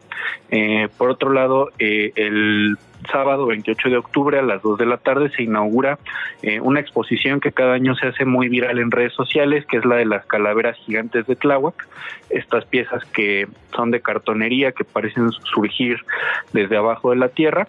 Eh, en este en esta ocasión van a tener a un Quetzalcoatl de 40 metros porque la exposición va a estar dedicada a contar la leyenda del descenso de Quetzalcoatl al Mictlán y también van a tener por ahí algunos murales este en las calles de, de la alcaldía Tláhuac. Ajá. Eh, también el mismo sábado se va a realizar a las 7 de la noche el paseo nocturno de Día de Muertos, donde la gente va a, pu- va a poder acudir a rodar eh, con su disfraz de Halloween. Esta va a ser desde la Fuente de los Petróleos hasta la Plaza Tlaxcuaque. Y para quienes les gusta el cine de terror, eh, el día de hoy en el, en el Centro Cultural Jaime Torres Bodet del IPN, pues van a ver películas gratis de terror. Se va a proyectar El Exorcista, La Profecía y El Conjuro mientras que como parte del programa Cine en la Ciudad se van a realizar funciones de películas de terror mexicanas en panteones de la Ciudad de México, como el Panteón de Dolores o el Panteón de San Fernando. Se van a proyectar películas como Veneno para las Hadas y El Esqueleto de la Señora Morales, entre otras. Ahí pues sí les, la sugerencia es estar pendientes de la programación en la página del programa Cine en la Ciudad. Ay, me encantan todos esos planes, Edgar. Y también va a haber música, ¿verdad? Digamos, muchos de estos festivales, de estos eventos van a estar acompañados de música en vivo, de bandas, hasta de violinistas. Así es, incluso también este para para no obviamente no puede faltar el, pan de muerto, la comida en el en el Museo Casa del Risco va a haber justamente un, un festival con, con música regional de 11 eh, estados del país, además de gastronomía y pan de muerto. Eh, una exposición muy muy llamativa es la de brujería que está en, en el Palacio de la Autonomía de la UNAM que se inaugura el día de hoy y es una exposición este, basada en un libro que era más o menos un manual para identificar a, a brujas en, en, la Edad Media, ¿no? Entonces, eh, pues es interesante conocer como esta perspectiva de, de la visión que se tenía de, de las brujas anteriormente. Edgar, eso me interesa muchísimo. ya tomé nota porque suena bastante bien. Este fin de semana es muy esperado. De hecho, Veneno para las Hadas es una de mis películas favoritas y no la he visto. Muy Ah, ya recomendada. dijimos, ¿no? Que íbamos a ir a verla. Ya dijimos que vamos a ir a verla Sí, al Panteón. es Es un plan hecho. Entonces, Edgar Segura, muchísimas gracias por tu reporte y pues a disfrutar este fin de semana. Gracias, bonito fin de semana. Bonito fin de semana, Edgar Segura, te leemos por supuesto como siempre en chilango.com y también podemos consultar la agenda de chilango.com donde están todas las actividades para el fin de semana, para la semana, para la noche, para el día, para la madrugada, para la merienda. Tenemos de todo. Ahora sí que tenemos de todo y también tenemos hambre. La entrevista. ¿Ya estás grabando? Sí, es que levantarse 4.30 de la mañana hace que uno tenga hambre casi que todo el día, diría yo. Digo, no es que como que cambia demasiado cuando me levanto a las 8, siempre tengo hambre, pero eh, las 4.30 son, son muy ruidas. Y por eso el día de hoy hablando de, o sea, bueno, sí, sí de hambre, sí de pan de muerto, pero también tenemos que hablar de cultura, de todo lo que rodea a la celebración y a todas las recetas relacionadas con el pan de muerto y por eso estamos contentas y felices de recibir a Mariana Castillo. Aquí la periodista y autora del libro sobre el pan de muerto, Día de Muertos, que publica Larus, Recetas y Tradiciones. ¿Cómo estás, Mariana? Qué gusto saludarte. Muy bien, igualmente. Muchas gracias por la invitación. Muy feliz de estar aquí para compartir un poquito más de este libro Día de Muertos, Recetas y Tradiciones. Pues cuéntanos un poco de qué va. Nosotras ya lo vimos, pero para el público que nos escucha. Claro que sí, pues este libro es un viaje alrededor de, pues, de los significados, las delicias, pero sobre todo de la profundidad que esta fiesta tiene y la importancia que tiene en nuestra cultura. Ajá. Entonces, en la primera parte, pues van a poder encontrar un texto de la doctora Catherine Good, quien es antropóloga y se especializa en temas alimentarios, pues para darnos un poquito más de contexto de qué va la fiesta, los porqués, eh, esta cuestión del trabajo involucrado en la ofrenda y el trabajo involucrado en las cosechas, pues también es muy importante para esto.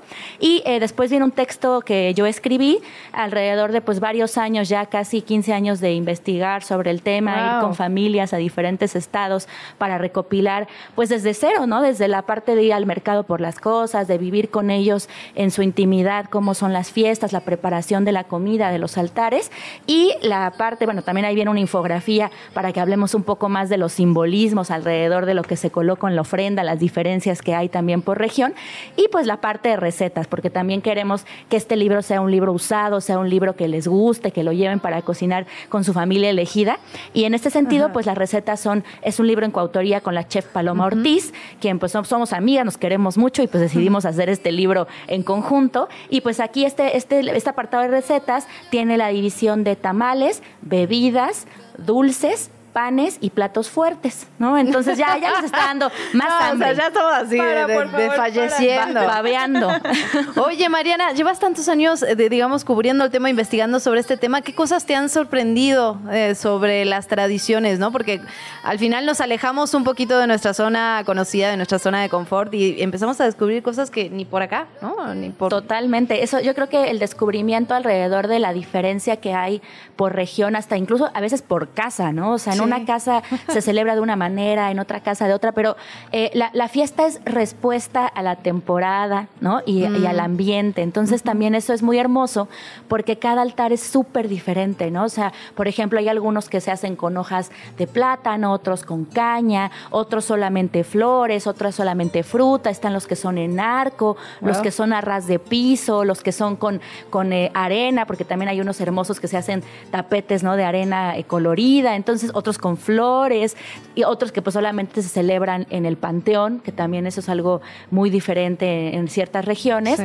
entonces en ese sentido ha sido de verdad una experiencia muy gratificante, sobre todo entender que la muerte para las cosmovisiones mesoamericanas, porque pues si bien es una fiesta que tiene que ver con la culturación, ¿no? De, de, pues la llegada de la cultura europea a la nuestra, pero hay mucha raíz mesoamericana y también eso es muy, muy importante decirlo, porque lo que importa es este ciclo donde la muerte no es el fin, sino es incluso un inicio, ¿no? Y es otro, otra parte del ciclo muy diferente a como pues se ven desde cosmovisiones religiosas eh, de otras culturas, ¿no? Entonces, lo que también es muy interesante es ver pues la pasión que las familias eh, meten en hacer todo, pues desde hacer los tamales. A ver, hacer tamales es complejo, requiere mucho trabajo, ¿no? Una Requ- vez lo intenté, es muy difícil. es difícil, ¿no? Y es muy, es muy lindo ver cómo, no sé, siempre está, la- en este caso me acuerdo mucho con la familia Cortés Ortega de Miahuatlán de Porfirio Díaz, pues solamente éramos la abuelita, la mamá, el padre de familia y yo, porque pues sus hijas ya no venían al pueblo a, a hacer esto. Entonces como que cuando yo llegué, pues fue un poco como que me adoptaron en la Venga, familia. así de, a Vente, trabajar. Exacto, ¿no? Y hasta está, hay una foto muy hermosa en el libro, porque está Ricky, que es un cholo escuincle de la familia,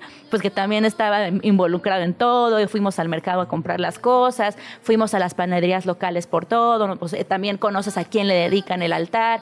Entonces lo que, lo que siento que es muy hermoso es que esta fiesta es un homenaje a la memoria, y la memoria importa demasiado, ¿no? Que no, o sea, no importa si es a, a- le dedicamos la ofrenda a nuestro perrito, si le dedicamos la ofrenda a nuestro gatito, si se la dedicamos a nuestra abuelita, a nuestro amigo. O sea, creo que lo importante es que sigamos pensando que esto es un homenaje a la memoria y qué mejor que se hace con cosas deliciosas, ¿no? De hecho, eso es una de las cosas que más me gustaron de lo que escribías, porque una de las formas en México, por lo menos, para más fuertes para rememorar a las personas que queremos es precisamente a través de los sabores. Y mira, te cuento, yo no sabía cocinar absolutamente nada. Yo, mi abuelita me trató de enseñar muchas veces y jamás le hice bastante caso.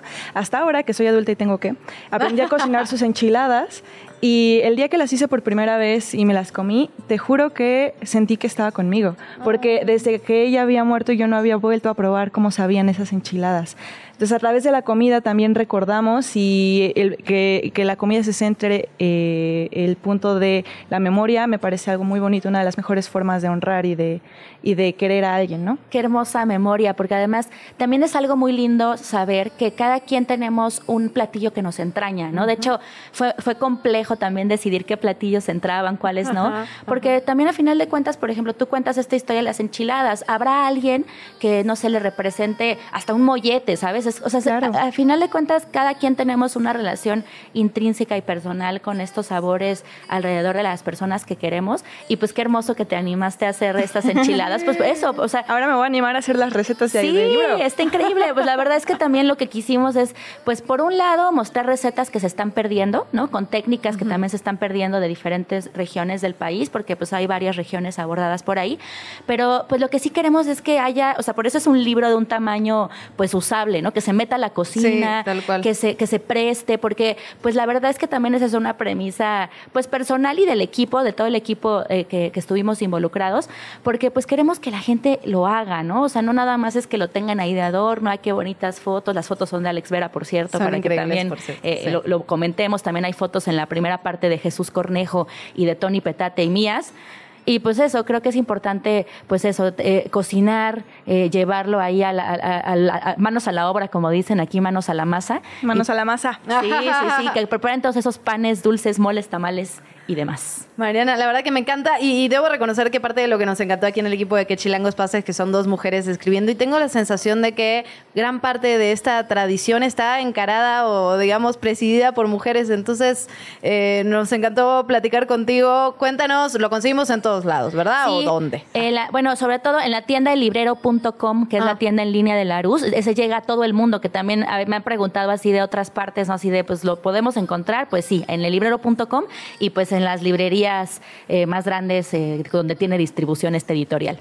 Perfecto, muchísimas gracias Mariana Castillo por platicar con nosotras, periodista especializada en gastronomía. ¿En Sí, todo sobre tipo? todo cultura alimentaria. alimentaria. Eso es como mi, mi rollo. ¿En dónde más podemos leerte además de este libro? Pásanos tus redes sociales. también. Claro que sí, arroba Mar Viaja y Come Ay, en, en Instagram, en Facebook, en Twitter, por ahí me pueden encontrar y me dará mucho gusto que estemos en contacto por estas vías. Excelente, muchísimas gracias Mariana. Eh, escribes muy bien, ya estaba yo leyendo la introducción y todo, entonces gracias por estar aquí con nosotras en este espacio. Les agradezco a ustedes y también a quienes nos escucharon y por favor lleven este libro a sus casas porque lo hicimos con mucho amor y queremos que ese amor se siga replicando. Y en las cocinas también. Exacto. Abrazos también a para el resto del equipo, a Paloma y a todas las personas que hicieron posible, digamos, este libro. Gracias, Mariana. Gracias. Pásele, güero, ¿qué va a llevar? Thank you. 8 de la mañana, 23 minutos. Bueno, tenemos que hablar también de lo que ocurre en materia de tecnología. Google Maps está integrando la inteligencia artificial para recorrer la Ciudad de México y Monterrey, pero obviamente para hacerlo de forma virtual. Es un anuncio que se hizo por parte de la empresa. Hablamos de una serie de herramientas en su aplicación para mejorar la navegación de los usuarios y descubrir nuevos lugares. Se presentó esta aplicación Maps impulsada por, obviamente, inteligencia artificial, pero también realidad aumentada, en la cual será posible hacer trayectos más detallados en tiempo real y estarán disponibles en diversas ciudades de México y Latinoamérica. Uno de los anuncios más importantes, además, fue una actualización de Immersive View, que es una función justamente con la capacidad de mostrar una ruta en tiempo real, es decir, permitir ver elementos como el clima, como el aire, para que los usuarios sepan qué se puede esperar en cada trayecto. Y la verdad es imposible, Fer, no relacionarlo con lo que estamos viviendo en este momento, ¿no? Cuando pensamos en los trayectos, ayer eh, me tocó... Digamos, mi, mi familia estaban intentando volver eh, de Acapulco después de todo lo que ocurrió y era muy difícil conseguir información sobre la autopista, la carretera. Una herramienta sí hubiera sido fundamental. Fundamental, claro. Y bueno, ya nos queda esta herramienta para cualquier cosa que pueda suceder. Es algo que nos puede ayudar en el futuro. Además, también hablando, hace un momento hablábamos sobre la nota de, de el chico que hizo imágenes de sus compañeras de contenido explícito. Yo creo que hay que también señalar en qué cosas la inteligencia artificial nos viene bien, en qué cosas tendríamos, no sé, que regularizar, repensar.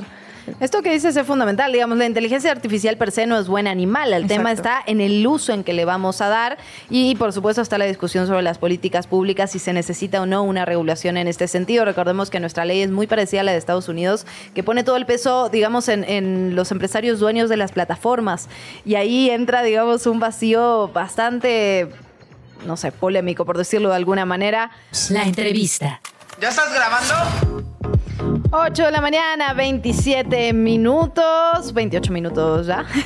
Estábamos hablando ya del Día de Muertos, de qué nos espera para este fin de semana y también como ya es viernes, como estamos llegando al final del programa y ha sido una semana de información tan pero tan pesada, es necesario también hablar de lo otro que está pasando aquí en nuestro país y eso tiene que ver con el cine. El cine, por eso, siempre alegres de recibir a Julio César Durán, él es especialista justamente en cinematografía, por eso nos alegra saludarte. Julio, ¿cómo estás? ¿Qué tal? Buen día, ¿cómo estamos? Estamos ya con todas las ganas de escuchar buenas noticias, oye, de escuchar recomendaciones, de relajarnos un poquito, porque la verdad que ha estado bastante pesado. ¿Nos tienes algunas recomendaciones, digamos, muy específicas, coyunturales, diría yo? Sí, y bueno, y para relajarnos o no, para poner también este, un Bueno, poquito eh, la adrenalina. Pero bueno, en el cine. Exacto, en el menos. cine y en la ficción, que ya es ganancia, Julio. Exacto. Este, pues bueno, eh, ahora me voy a quedar con, con algunos clásicos, este, en general de la historia del cine, dos eh, norteamericanos y y pues bueno, también nos vamos con uno mexicano por ahí. Eh, en plataformas, este, hay muchas cosas que se pueden ver. Yo les recomendaría que se fueran a Movie, esta plataforma, que es básicamente como una cartelera de cine bien bonita, bien curada. Eh, hay dos cosillas por ahí que a mí me gustan mucho. Por un lado está eh, Hombre Lobo Americano en Londres, que es un clásico, eh, yo creo que es un clásico de nuestras infancias. Es una película de 1981 que dirige John Landis, eh, sí, el mismo que hizo el videoclip, este eh, histórico, increíble videoclip de thriller de, de Michael Jackson, Buenísimo. que precisamente Michael Jackson se lo lleva porque porque esta película de del hombre lobo en Londres tiene tanto impacto que pues dice, oye, quiero que me hagas mi videoclip. Bueno, eh, es una película muy relajada, muy muy este muy divertida, aunque sí es una película de terror. Eh, tiene tintes de comedia donde un chico que está vacacionando precisamente en Reino Unido eh, es atacado con eh, él y su amigo es- son atacados por, por una criatura y eventualmente se va dando cuenta por algunas cosas que van pasando que pues los atacó un hombre lobo y que ahora él tiene esta maldición no Eh, de la que se tiene de alguna manera que salvar y la única manera de salvarse y a las almas en pena que andan que, que han sido víctimas de los hombres lobo pues es este quitándose la vida. Entonces por ahí va por ahí va la película. Es una película muy intensa es una película muy muy atractiva y que el peso recae totalmente en la transformación que pocas veces había visto en la transformación del hombre lobo, que es muy explícita, eh, tiene efectos especiales increíbles que a la fecha, pues, este, pocas películas han podido igualar. Entonces, esa es una de las cosas con las que me quedo por acá. Artística, ¿no? O sea, digamos, tiene una. O sea, está especialmente cuidada en materia visual, digamos. Sí, sí, sí, no, de de verdad es increíble, la ven, la pueden ver ahorita después de treinta y tantos años que salió Ajá. y aún así es impactante, les digo, sobre todo la transformación en nombre lobo de- de- del protagonista. Eh, por ahí también les dejo otro clasicazo de la historia del cine, eh, La Noche de los Muertos Vivientes, de George A. Romero, 1968. ¿Por qué es tan importante esta película? También la pueden ver en Movie. Bueno, pues porque pone los cimientos o de alguna manera pone todos los códigos del zombie que vamos a conocer hoy en día, ¿no? Son personajes como sin mente, sin alma, eh, son lentos o al menos hasta este entonces son lentos, pero en grupo son muy fuertes y me gusta porque también siento que habla mucho de la época. Es una película de 1968, eh, una de las pocas películas de entretenimiento donde hay un personaje protagónico, es decir, el, el- el- el héroe principal de la película es afroamericano, en este caso, eh, y también evidentemente va a hablar de algo bien importante. Conforme vamos viendo la Noche de los Muertos Vivientes, sí, el gran tema son los zombies, esta horda de zombies que van a atacar a todo el mundo, pero el enemigo del hombre es el hombre mismo, ¿no? Ahí es donde se van a poner en jaque todos estos personajes que se van a resguardar en una casa para intentar sobrevivir una noche contra los zombies. Ahora sí que como en la vida, querido Julio. Exactamente, exactamente, sí, sí, sí. Pues muy bien, Eh, buenas recomendaciones. ¿Nos sí. tienes algo más? Sí, sí, sí. Eh, Veneno para las Hadas sigue en la cartelera de Cineteca Nacional, en, el, eh, en la sede del Senat. Vayan a verla, es un clásico, está restaurada eh, y es esto, Carlos Enrique Tawada, uno de los cineastas mexicanos más importantes de la segunda mitad del siglo XX, eh, que este, yo creo que este es uno de sus, de sus puntos eh, más altos eh, y seguramente todos los conocemos, pero vayan a ver la sala de cine, de, de cine, perdón, eh, va a valer mucho la pena la experiencia, de verdad. Es acá la favorita de Fernanda. Cada vez que la nombran se le iluminan los ojitos. ¿sabes? Ah, es un peliculón. Es un peliculón, como dices. Muchísimas gracias por tus recomendaciones, Julio. Gracias a ustedes. Muchísimas gracias. Ojalá hablemos pronto de cine. eh, particularmente, esta vez tenía que ver con el terror, tenía que ver con el Es Día un de gran Muertos. género, es un gran género. Ya vemos, ya vemos aquí que tenemos una fan especialista en cine de terror, aquí la Fernanda Guzmán. Oye, pero van a pasar más cosas, van a pasar más cosas este fin de semana. De hecho, es un fin de semana bastante cargado en la Ciudad de México y en todo el país. Además del Día de Muertos, además de todo esto que platicábamos relacionado con las tradiciones, con los eventos, con los desfiles, con las películas también que vamos a poder disfrutar. Por otra parte, para los aficionados al deporte, está el Gran Premio de México, Fer. Escuchemos esta nota que nos prepararon desde redacción para saber por qué este premio es tan importante. A ver. Desde la redacción de ¿Qué chilangos pasa?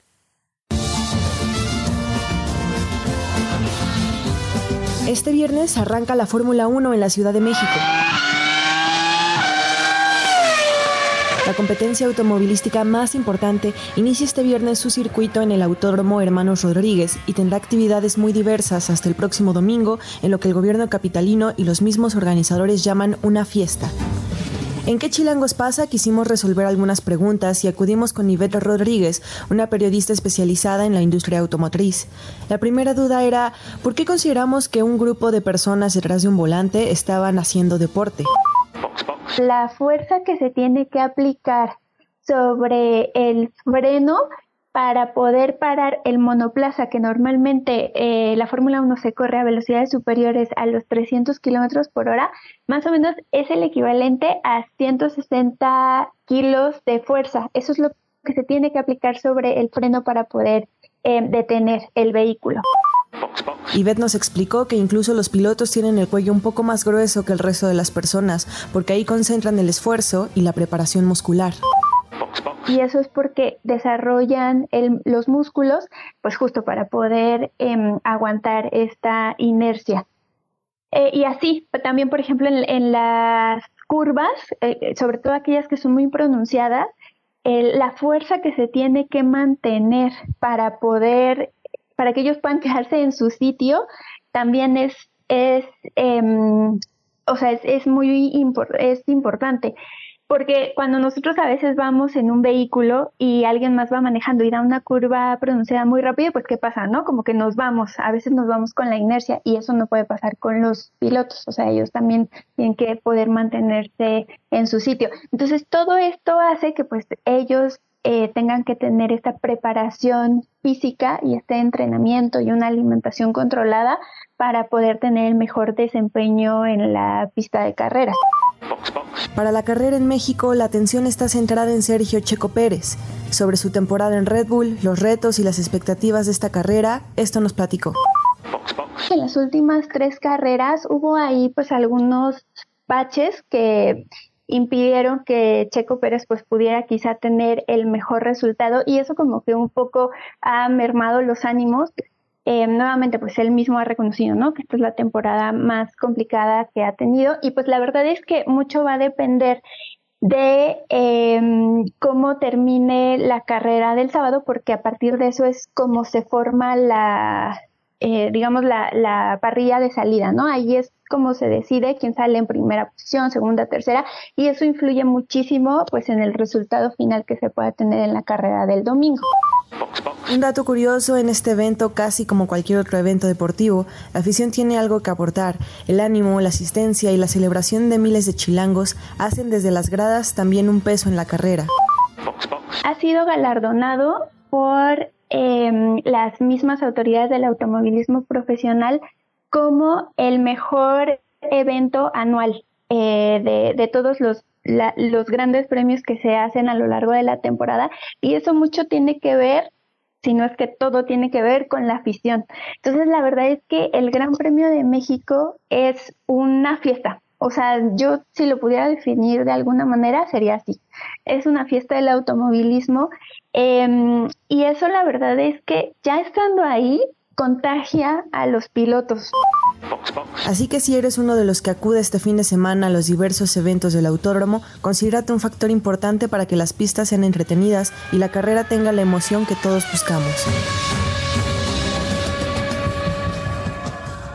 Desde la redacción chilango.com. 8 de la mañana, 38 minutos. Vamos a seguir platicando del Gran Premio de México, en este caso con Eduardo Alavés, redacción de chilango.com. Eduardo, ¿cómo estás? Buen día, Luisa y Luciana. Muy bien, aquí iniciando con todo el viernes. Muy bien, con toda la información. El día de hoy estamos con Fer Guzmán. Fer Guzmán nos acompaña aquí en la cabina, así que cuéntanos. Porque, a ver, la Fórmula 1 normalmente es un evento para personas con cierto nivel adquisitivo. Es un Claro. evento bastante caro, pero hay opciones, Eduardo. Sí, sí, sí, hay bastantes opciones. eh, de hecho, como la, la verdad es, es muy caro el boleto y además de que no va a ser transmitido por televisión abierta. Entonces, para aquellas personas que no puedan acceder a este evento, hay algunas alternativas gratuitas en siete alcaldías de la Ciudad de México. Eh, van a estar eh, pantallas gigantes donde van a poder ver el Gran Premio de México en la alcaldía Álvaro Obregón, Benito Juárez, en la Gustavo Madero, Iztacalco, Iztapalapa, Miguel Hidalgo y la Venustiano Carranza. Ahí, además de que van a poder ver cualquier parte de- de- del, del Gran Premio de México, eh, como las prácticas, la calificación y, por supuesto, la carrera, también van a poder eh, van a poder disfrutar varias otras actividades y tomarse unas fotos geniales con este eh, ay se me fue la palabra pero con este Bueno, las, fotos, las fotos que vamos a, to- a tomar en las alcaldías, del evento mismo. Recordemos que es un evento, no es solo un día, digamos, no son do- dos horitas de que corren y ya. es un evento bastante largo, Eduardo. sí sí sí la verdad el le digo este evento dura tres días Ajá. Eh, el, hoy empiezan las primeras dos prácticas Y luego el sábado por la tarde es la última práctica donde ya los pilotos deben de ya tener los motores muy, muy, muy calentitos para ya ponerse las pilas. Y eh, ese mismo sábado es la, la clasificación para ver en qué parte van a arrancar de la carrera. Y el domingo a las 2 de la tarde va a ser la gran carrera donde nuestro compatriota Checo Pérez buscará su primer podio en tierras aztecas y con ello afianzarse en el segundo lugar del campeonato de pilotos. Viene difícil, ¿no? Lo del checo. Ha tenido, digamos, unas semanas, meses ahí un poquito complicadas, Complicadas, tal sí. vez. Sí, sí, sí, la verdad, eh, nuestro, nuestro compatriota lo ha tenido difícil. Eh, vale recordar que este solo son 20 pilotos, o sea, 20 personas de todo el mundo compiten en esta carrera y la verdad pues, son los mejores del mundo y que Checo esté haciendo esto, pues a veces sí se nos hace complicado que digamos, no, pues es que terminó en octavo o terminó en séptimo, pero la verdad es un gran mérito lo que está logrando y que todavía sigue en el segundo lugar. ¿Quién es la principal competencia de nuestro Checo Pérez? Es su mismo este coequipero, el Max Verstappen de la escudería Red Bull. él es el que, pues la verdad, el- el- este, él se ha ganado todo, ya lleva, de hecho ya ganó el, el, eh, el campeonato este año de la Fórmula 1 y pues bueno, le ha tocado a, a nuestro compatriota esperar ahí, estar en el, en el segundo puesto, que de todos modos no es, este, no es malo, no hay ningún problema. Y también, pues el que le viene siguiendo los talones es Lewis Hamilton, que pues Mm. también ya ha ganado aquí el Gran Premio de México hace un- unas cuantas ediciones. Bueno, pues a ver cómo nos va este fin de semana. Eduardo, muchísimas gracias por la información. Recordamos Álvaro Obregón, Benito Juárez, Gustavo Madero, Iztacalco, Iztapalapa, Miguel Hidalgo, Venustiano Carranza. Ahí la van a poder ver completamente gratuita si es que no van a poder ir a al Gran Premio de México de forma presencial. Eduardo, a la vez, ¿dónde te seguimos? ¿Dónde te leemos? Cuéntanos. Nos pueden leer a toda la redacción de Chilango en chilango.com y eh, mis redes sociales en Instagram estoy como a la vez guion bajo cuatro. Ahí eh, los, los pueden, este, van a tener toda la información de mi, de mis noticias, de todo lo que yo estoy reportando, así como este, pues yo los puedo leer ahí, me pueden platicar o podemos hablar, entonces ahí están abiertas. Seguimos la conversación por ahí. Eduardo, a la vez, muchísimas gracias, como siempre. Claro que sí, hasta luego, buenos días. Lo nuestro son los viajes y sus historias. Travesías en Radio Chilango. Yo quiero que lo mío sean los viajes. Son las 8 de la mañana con 44 minutos y tenemos como cada viernes estas recomendaciones, estos buenos consejos, estos tips para salir de viaje, pero tampoco tenemos que tomar un avión, viajar 10 horas, gastar una fortuna. Hay opciones muy amigables y muy cercanas, Fer. Estoy muy interesada en saber eso porque nos vendría bien salir de vez en cuando de esta urbe gigantesca. En efecto, y para eso, como siempre, recibimos a Iker Jauregui de Travesías, que nos tiene las mejores recomendaciones. Iker, ¿cómo estás? Bienvenido. Hola, hola, ¿cómo están Luciana y Fer? Muy bien, la verdad es que este, pues feliz de estar aquí como siempre, ya saben que traemos estas recomendaciones que, que creo que siempre vienen bien, ¿no? O sea, Sí, eso que decían, salir de la ciudad, este, despejarse un poco y, y, pues sí, no tenemos que ir tan lejos para, para tener eso, ¿no? Y, y- y creo que la recomendación que les traigo hoy es, es buena para eso. Si eso es lo que están buscando, creo que les va a servir. Les traigo buenas noticias. Ay, me encanta. Iker, el viernes pasado hablábamos de una fábrica de cerveza. Fui absolutamente bulleada y juzgada en estos micrófonos, así que espero que no tenga nada que ver con alcohol, Iker. Sí. No, no, está, está un poco alejado, pero, pero igual es una buena escapada. A ver, Eh, cuéntanos. Sí, yo, yo les quiero platicar hoy eh, de Rancho Santa Elena. No sé si, no sé si ya conocen el proyecto, lo han escuchado. No, la verdad Eh, que no, ilústranos. Eh, es un poco, es un, es un poco este secreto a voces entre amigos, entre este, pues gente que, que, que sabe del, del, del campismo y, todo esto. Eh, pero, pero básicamente yo lo definiría como, como un lugar perfecto para acampar, ¿no? Eh, este, sobre todo para la gente que se está iniciando en el mundo del camping, que luego puede ser complicado. La verdad es que no es un plan común y corriente, no son las vacaciones normales, ¿no? Claro, no es tan Eh, cómodo. Sí, exacto. O sea, creo que creo que es, tiene un nivel de complejidad extra que tienes que renunciar a ciertas comodidades, de repente pues no estás cerca de otras personas, no estás cerca de, de una tiendita por si se te olvida algo, ¿no?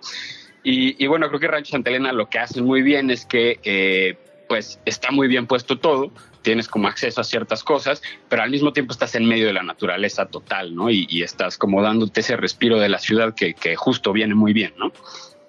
En efecto, ¿cómo, ¿cómo llegamos? ¿Qué nos podemos esperar para allá? Digamos, ¿es toda una zona en la que se puede acampar o hay lugares específicos? Sí, miren, Rancho Santa Elena está en Huasca do Campo, en Hidalgo, muy cerca de Pachuca. Eh, en teoría, desde la Ciudad de México hacemos dos horas, pero siendo completamente realistas, ¿no? Y, y, ¿no? O sea, sabiendo que eh, en la, es- esa es una salida compleja y pues seguramente te encontrarás algo de tráfico, pues yo calcularía tres horas, ¿no? Para cualquier trayecto hacia allá, eh, que tampoco es mucho, ¿no? Y, y creo que vale totalmente la pena.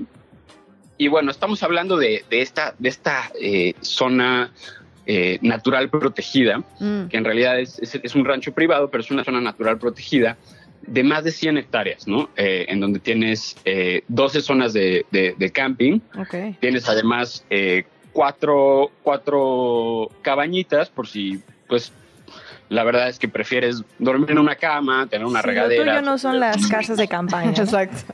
Exacto, creo que no es para todos y bueno, es, es lo que les digo, como que Rancho Santa Elena creo que sirve como una buena introducción para, para quien quiere irse a meter a la naturaleza así súper profunda, eh, pero tampoco eh, pues ceder a, a esas ciertas cosas, ¿no? Y, y también eso, otra cosa que tiene Rancho Santa Elena es que tiene pues este sistema de senderos muy bien marcado, muy bien definido, eh, con muchas señalizaciones, eh, en donde puedes correr y caminar y, y hacer ciclismo de montaña si es lo que te gusta. De hecho, han recibido varios eventos internacionales de ciclismo de montaña porque sí es, es, es como algo muy importante para ellos, ¿no? Y, y además tienen una presa en donde puedes nadar, puedes hacer kayak. Excelente. Eh, sí, lo- eh, la verdad es, es increíble. Y, y también como son una reserva natural protegida, pues, pues el, el- el- el factor natural es muy importante para ellos. Cuidar eh, el ecosistema donde están es, es algo básico. Entonces, pues también es como parte de la experiencia de estar en, en Santa Elena, ayudar al equipo de Santa Elena a cuidar el lugar en donde están, ¿no? que creo que es algo muy valioso. Y, y- en realidad, pues es lo que ha, ha- ha preservado esta zona como está, ¿no? Que creo que es una joya oculta, en realidad, muy cerca de la Ciudad de México. Esto que dice sí que es fundamental. En la página justamente del Rancho Santa Elena tiene algunas recomendaciones a la salida, sobre todo, ¿no? Apagar completamente la fogata en la zona con agua. Esto es fundamental. Sabemos que Más del 60% de los incendios son de la mano del hombre. Llevar toda la basura inorgánica que se genera, obviamente. Y en el módulo de registro dice que se puede entregar y separar la basura reciclable. Eso también es muy, pero muy importante. Muy buena recomendación, ya se me antojó, la verdad. Gracias por pasarnos el secreto, ya sin querer lo distribuimos a muchísimas más personas, pero qué bueno, vale la pena. Eh, vamos a tocar pasto, ¿no? Nos hace falta. Uy, sí, sí, tal cual. Exacto, vale mucho la pena y, y bueno, creo que creo que es un, es un, es un secreto a voces que si pasa entre amigos y como, como todos ustedes son mis amigos, pues yo les pasé el secreto a voces para que vean. Nos Muchas encantó, gracias. Iker. Cuéntanos dónde te leemos, dónde te seguimos, cómo vemos travesías, cómo encontramos más consejos. Bueno, ya saben, para, para esta y otras recomendaciones de este tipo, la verdad es que tenemos otros voces por si ustedes quieren conocerlos. Excelente. Eh, en, en nuestras redes sociales, arroba travesías, en nuestro Instagram, ahí nos pueden ver. Estamos este, pues todo el tiempo compartiendo este tipo de, de- de viajes que pueden hacer cerca de la ciudad. A veces unas recomendaciones un poco más lejos, pero igual muy interesantes. Eh, pues bueno, desde luego está nuestra edición impresa, que, que- que en, en este, en el número de octubre tenemos un especial de arquitectura para, para quien esté clavado con eso. Creo que lo van a disfrutar muchísimo. Excelente, muchísimas gracias por tus recomendaciones. Estaremos leyéndote, Iker Jauregui. Gracias. No, hombre, gracias. a viernes. ustedes. Que estén muy bien. Hasta luego. ¿Qué chilangos pasa en el mundo? 8 de la mañana, 52 minutos. Vamos con la información internacional. Las mujeres están protestando en Islandia por salarios equitativos. Entre 70 mil y 100 mil mujeres salieron en Islandia a las calles, entre ellas la primera ministra, Katrín Jakobsdóttir. Dejaron de trabajar el martes para exigir la igualdad salarial y protestar contra la violencia en contra de las mujeres. Según las organizaciones del movimiento, la huelga se convocó para protestar por las diferencias salariales. Obviamente estamos hablando de diferencias de género. En Reykjavik las mujeres se manifestaron de esta forma. Las imágenes, la verdad, es que son impresionantes. Es una movilización masiva en un país en el que la verdad tienen condiciones de equidad mucho más eh, positivas que lo que tenemos en América Latina. Y justo nos decía nuestra jefa de información, será por esto, por esta organización. Escuchamos, mira, Fer.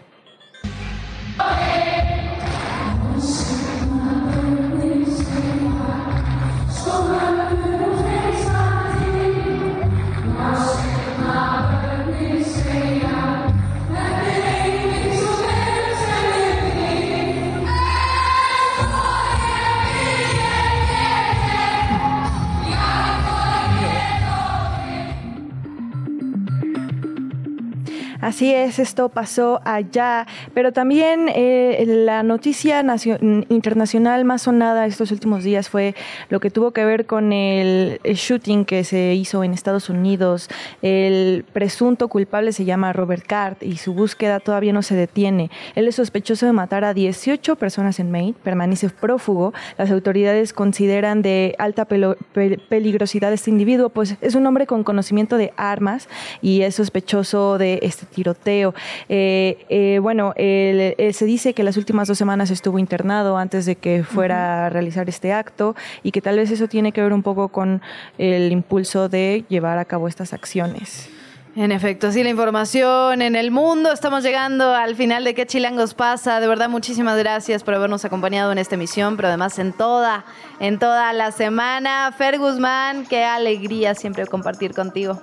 Igualmente, me encanta poder compartir micrófono contigo, Luciana. Les deseo a todos los que nos escuchan un excelente fin de semana. Excelente fin de semana. Nos seguimos en redes sociales, arroba qué chilangos pasa. Estamos en Facebook, TikTok, Instagram, en Twitter estamos como arroba radio chilango. ¿A ti cómo te encontramos, Fer? Porque tus redes son complicadas, ¿eh? hay que decirlo. A ver. No son tan complicadas. arroba Fergusauria en Twitter y eh, arroba Fergusa con doble A en Instagram. Allí nos vemos. Maravilloso, arroba Luciana guion bajo. Gracias y bonito fin de semana. Esto fue ¿Qué chilangos pasa? Conducido por Luisa Cantú y Luciana Weiner. Una producción de Radio Chilango. Escucha un nuevo episodio de lunes a viernes en tu plataforma de podcast favorita.